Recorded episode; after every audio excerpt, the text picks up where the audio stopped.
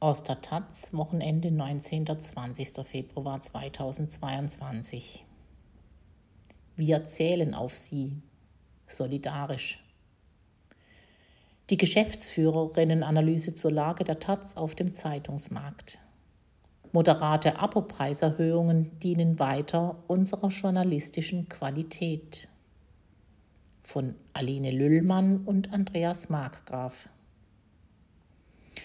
Seit Jahren beschreiben wir unserer Leserinnenschaft immer wieder, wie die Krise der papiernen Tageszeitungen auf uns einwirkt. Also mit welchen Problemen wir bei Druck und Vertrieb unserer kleinen, doch gewichtigen Tageszeitung zu kämpfen haben. Klassisch bringen wir Ihnen mit Hilfe von vielen Druckereimitarbeitenden, Speditionsfahrerinnen und Trägerinnen über Nacht unsere Zeitung in Ihre Briefkästen. Inzwischen ist die Entwicklung so weit vorangeschritten, dass sogar Personen, die in ihrem Leben mit der Verlagsbranche nichts zu schaffen haben, von Altpapiermangel und deren Auswirkungen auf die Papierpreise gehört und sich mit den Konsequenzen des steigenden Mindestlohns für Vertriebskosten beschäftigt haben. Klar, die Erhöhung des Mindestlohns finden wir gut, aber sie stellt uns vor große Herausforderungen. Die Auflagen der täglich gedruckten Zeitungen sinken weiter, bei allen. Die Verteilung der weniger werdenden Exemplare wird komplizierter und kostspieliger. Wir stellen fest, am Rande der Landkarte von Deutschland bröckelt es. Orte wie zum Beispiel Wilhelmshaven oder Cottbus können mit vertretbarem finanziellem Aufwand nur noch per Post zugestellt werden.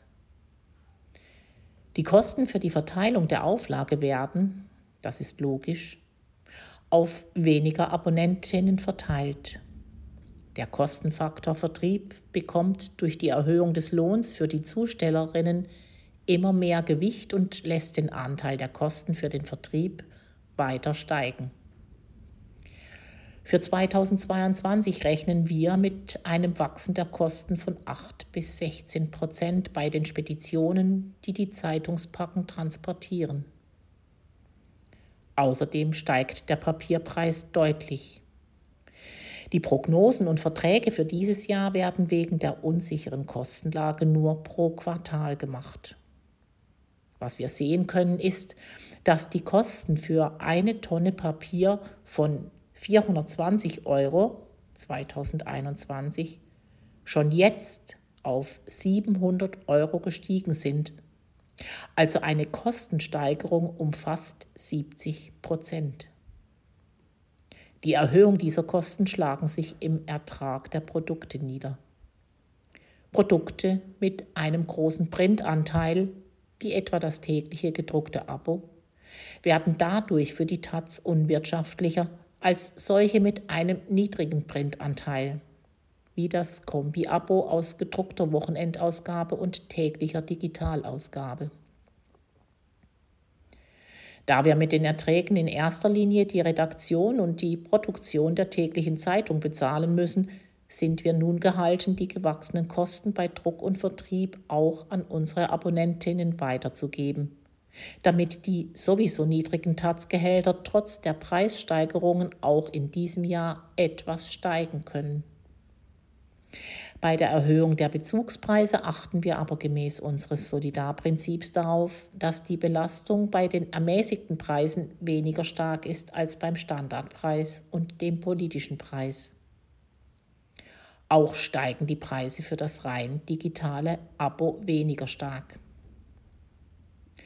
So erhöhen wir auch in diesem Jahr, ebenso wie andere Zeitungen, die Preise für unsere Abos. Der monatliche Bezugspreis für das tägliche Print-Abo steigt in der Preiskategorie Standard und politisch um jeweils 3 Euro auf 59,90 Euro bzw. 71,90 Euro. Beim ermäßigten Preis um 2 Euro auf 39,80 Euro. Der Preis für das gedruckte Wochenendabo steigt in den Kategorien Standard und politisch um 1,40 Euro auf 29,90 Euro und 35,90 Euro. Der ermäßigte Preis erhöht sich um einen Euro auf 19,90 Euro. Dieselben Preise gelten für das tägliche E-Paper-Abo.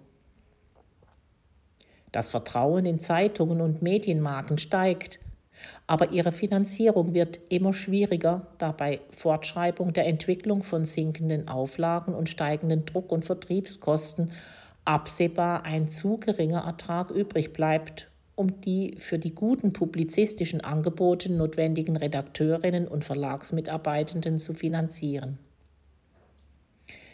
Wir befinden uns in einer Situation des Umbruchs, in der neu sortiert werden muss, was Ihnen, den Leserinnen, Zeitungen wert sind und wie diese als Informations- und Debattenmedien für die Lebendigkeit einer demokratischen Gesellschaft gesichert werden können. Noch ist die täglich gedruckte Zeitung eine Basis, auf die wir nicht verzichten können, Immerhin macht sie noch 49 Prozent unseres Ertrags aus Abos und den Spenden aus unserem freiwilligen Bezahlmodell TAZ zahle ich aus. Eine Reduzierung unseres redaktionellen Angebots können und dürfen wir uns journalistisch nicht leisten. Andere Verlage erzielen bei ihren Online-Zeitungsangeboten inzwischen einen Anteil von bis zu 70 Prozent durch Werbung. Allerdings ist dieses Verhältnis wenig krisensicher, wie wir aus Erfahrung nur zu gut wissen. Der Rückgang der Anzeigenerlöse bei überregionalen Zeitungen im Jahr 2020 um 12 Prozent, der bei anderen Zeitungen zu Entlassungen und Kurzarbeit geführt hat, hat uns als Taz glücklicherweise nicht getroffen. Wir waren und bleiben in erster Linie Leserinnen finanziert. Deswegen sind es aber auch unsere Leserinnen, an die wir die Druck- und Vertriebskosten weiterzugeben haben, solidarisch auf alle Schultern verteilt. Aber die Taz wäre nicht die Taz, wenn sie diese Probleme nicht auch als Chance wahrnehmen würde.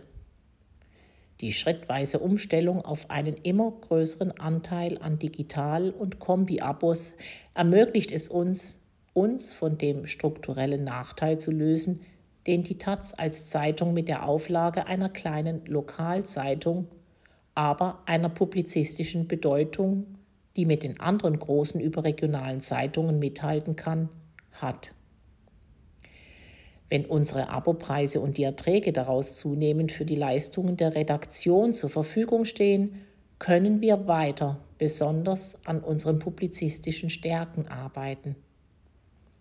Wie immer wissen wir, dass wir dabei auf sie zählen können.